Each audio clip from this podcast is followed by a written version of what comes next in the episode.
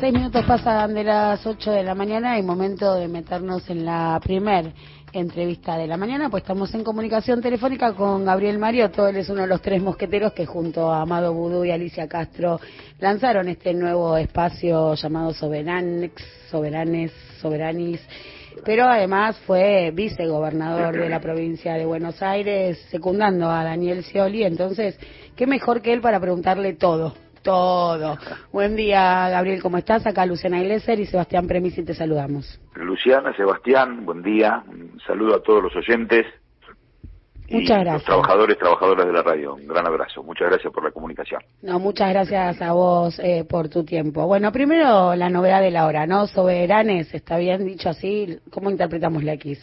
Soberanos, soberanas, soberanes. Todos, todos Soberanos con X y esa O tiene una estrella federal en el logo, así que dice algunas cosas. Mucho, dice. ¿Y por qué la necesidad de un espacio nuevo?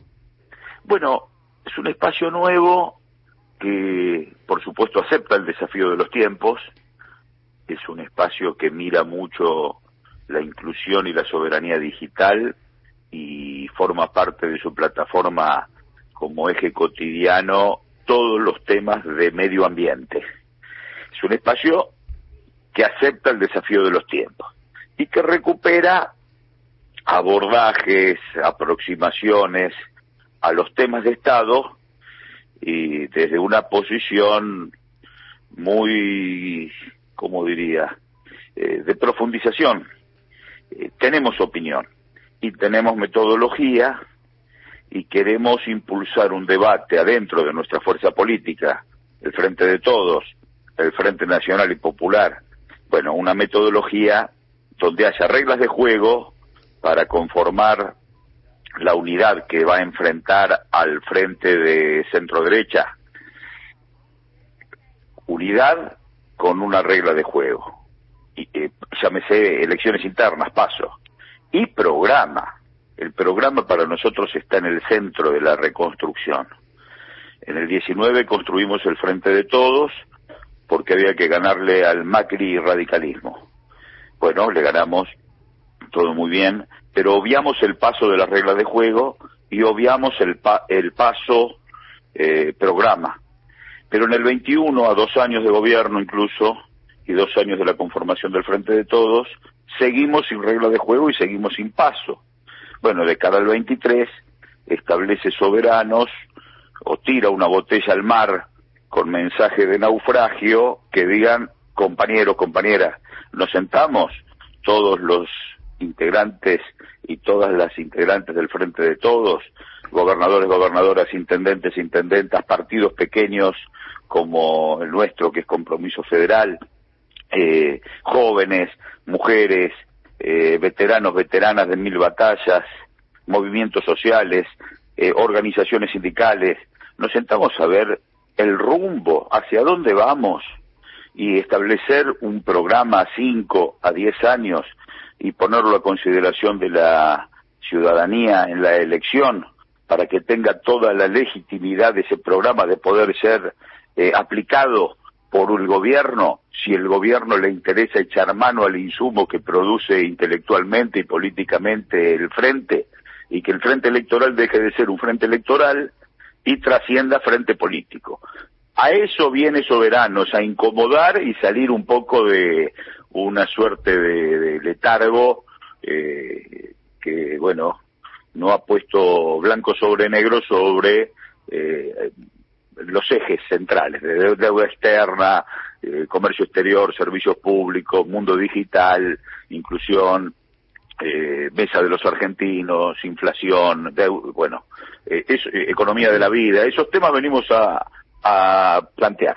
Gabriel, ¿cómo te va? Bueno, has abierto el abanico muy ampliamente. Hay dos temas de los cuales nosotros venimos tratando todos los programas. Hoy lo mencionamos, comercio exterior, el tema eh, deuda, Fondo Monetario Internacional. La, pregunta que te iba a hacer es, a dos años todavía no hay programa, si el programa lo está dictando el Fondo Monetario Internacional y cuál crees vos que desde Soberanos debería ser la postura frente al FMI. Correcto, nosotros no queremos imponer nada, pero queremos discutir todo. Y tenemos posición, tenemos posición de esos temas, de ambos y también de los otros. Este, es más, en breve, yo creo que el día lunes sale un documento recomendando al Frente de Todos y al Gobierno tomar algunas decisiones de orden jurídicas con respecto al Fondo Monetario Internacional, precisamente porque se ha analizado con mucho detalle la Carta Orgánica del Fondo Monetario Internacional y tiene algunas contradicciones con la letra chica de ese préstamo eh, de fuga eh, brutal, eh, ilegítimo, ilegal que le ha dado a la Argentina. y con comercio exterior lo mismo. Arranco con comercio exterior. Si hubiéramos discutido comercio exterior en el programa, antes o después de llegar al puerto, íbamos a abordar el tema de Vicentín. Lo abordábamos y no hubiéramos tenido esa suerte de cumbia de un pasito para adelante y dos pasitos para atrás eh, a la hora de, de resolver la deuda de Vicentín con el Estado argentino a partir de 18 mil millones de pesos que le prestó el gobierno de Mauricio Macri y que hizo Pague Dios. Eh, entonces, eh, si resolvemos o discutimos, eh, antes de resolverlo, por lo pronto conversarlo, cuál es el rol del Estado, de el Estado de una nación que alimenta 450 millones de habitantes en el mundo. ¿Y qué pasa con los puertos que están concesionados a las compañías cerealeras? Concesionados. Concesionados. Los puertos son del Estado, concesionados a cuatro vivos de transnacionales que aparte alquilan los campos. Sí, nosotros nos preguntábamos cuánto se fuga por ahí.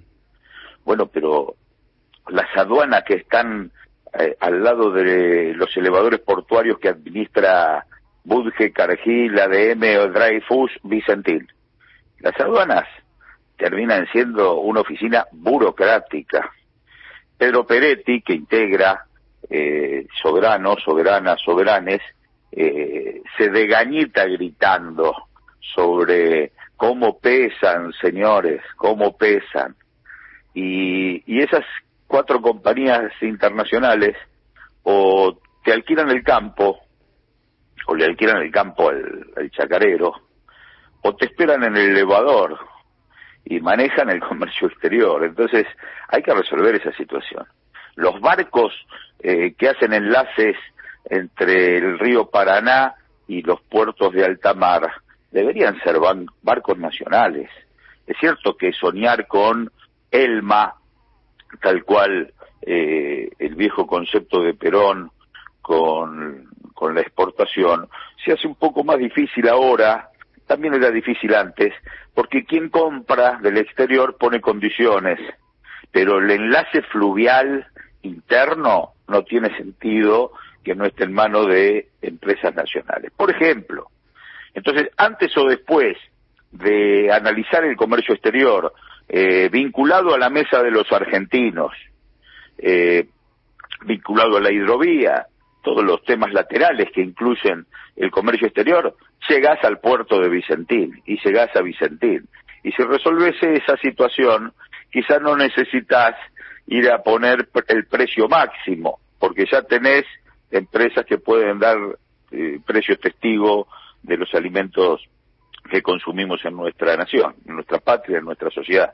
Bueno, hay que discutirlo, no quiero decir que tiene que ser solo por acá, puede haber múltiples abordajes, pero tiene que haber abordaje. No, está claro, ver, Gabriel, que eh, el planteo que viene a ser soberanos es un planteo, como bien decís vos, o como lo definiste, un debate que hay que dar y es un debate que incomoda, ¿no? Entonces, en términos de preguntarte cuánto cuánto de esto eh, se banca, ¿no? La unidad, cuánto de estos debates, digo, porque a veces hay como una sensación, ¿no? De que la estás trosqueando por hacer estos planteos y bueno, a vos te tocó gobernar con Scioli, digo, algo de esto de sostener la unidad debes entender. No, yo sé de la unidad, somos frente todistas, pero no nos da lo mismo una cosa que la otra. Tampoco somos aplaudidores. Nosotros con la deuda externa que recién Sebastián preguntaba, también tenemos posición y la, explicitamos. En términos generales, auditemos la deuda antes de sentarnos a negociar. Sospechamos que hay deuda y fuga y que están de los dos lados del mostrador aquellos que la contrajeron. Un censo único de tenedores de bonos, por lo menos, para empezar a charlar, ¿quiénes son los que tienen los bonos? ¿Quiénes son los que han especulado con lo que llamamos después los buitres?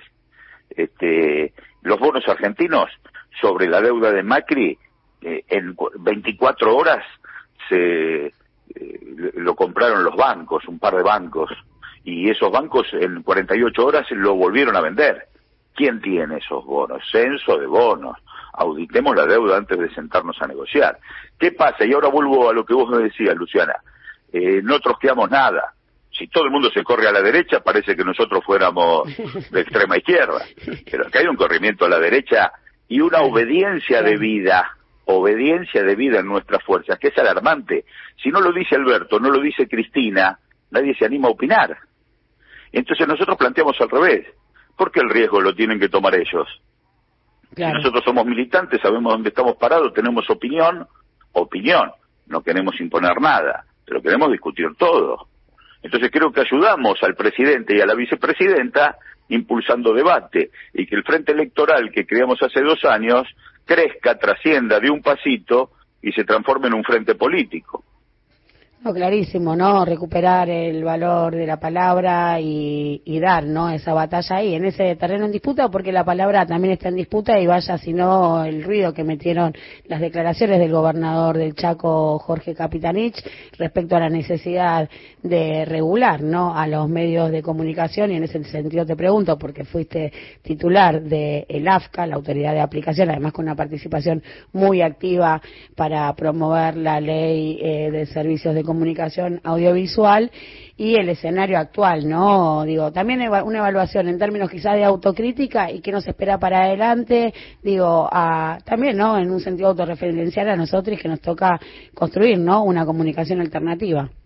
Pero por supuesto que es imprescindible que se sancione una ley de servicio de comunicación audiovisual, de medios, como quieran llamarla, que incluye todo el tema de soberanía digital, que en la 26522 no estaba incluido, o que estaba incluido y fue escindido del debate porque no había condiciones objetivas, todavía eh, estaba en el umbral el debate en la Argentina. En el mundo ya estaba absolutamente resuelto, pero no había vocación en algunos sectores de la Cámara de Diputados los diputados socialistas de Santa Fe, sobre todo, que no tenían definiciones con respecto a las múltiples cooperativas que había en Santa Fe, telefónicas y demás, y no querían eh, acompañar la discusión de la convergencia digital.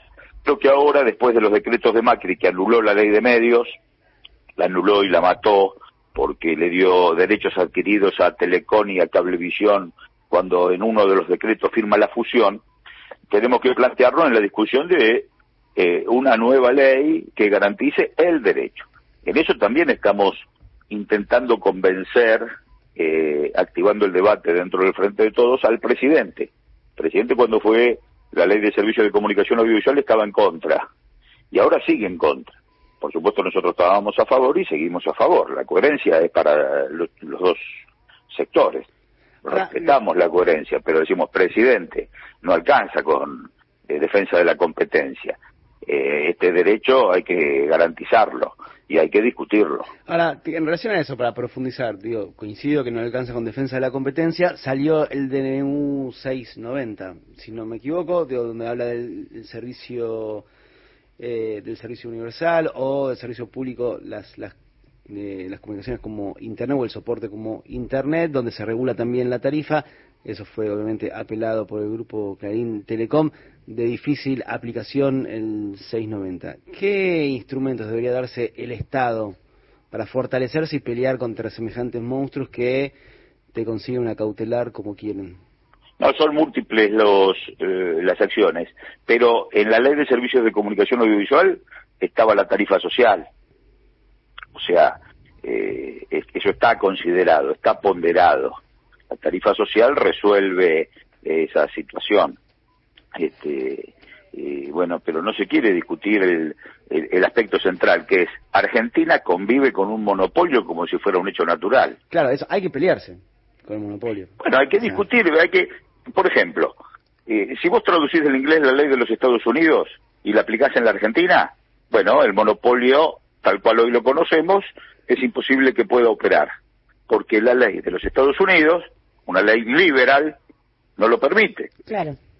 Ahora, a nosotros nos parece que el monopolio es un diseño absolutamente ajustado a, a derecho, y no es así. Cualquier ley de los países de la Comunidad Económica Europea tampoco permiten el monopolio.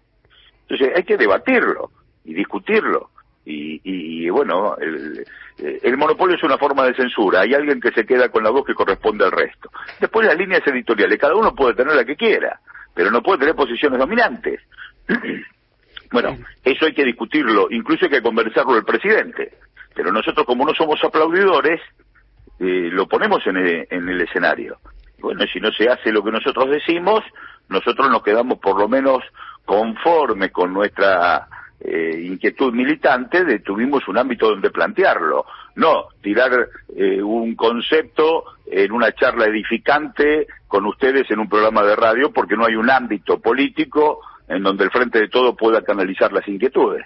Por supuesto, ¿no? Debates urgentes, debates necesarios y debates que debe darse la coalición gobernante. Gabriel Mariotto, te agradecemos mucho este tiempo con Alafuentes. Por favor, Luciana, Sebastián, soy oyente habitual de, del programa. Después lo wow, wow, acá, doble, pelamos doble pechuga ahora. sí, me toca, me toca estar viajando este, los sábados a la mañana y bueno, disfruto mucho eh, la radio y aparte, bueno, ya sabemos eh, la potencia que tiene Radio Nacional en todos nuestros nuestra geografía. Bueno, y celebramos fuerte, ¿no? La aparición de este nuevo actor, ¿no? Que viene a dar los debates estos necesarios y urgentes de soberanos. Muchas gracias, Gabriel Maroto. Seguimos chapoteando.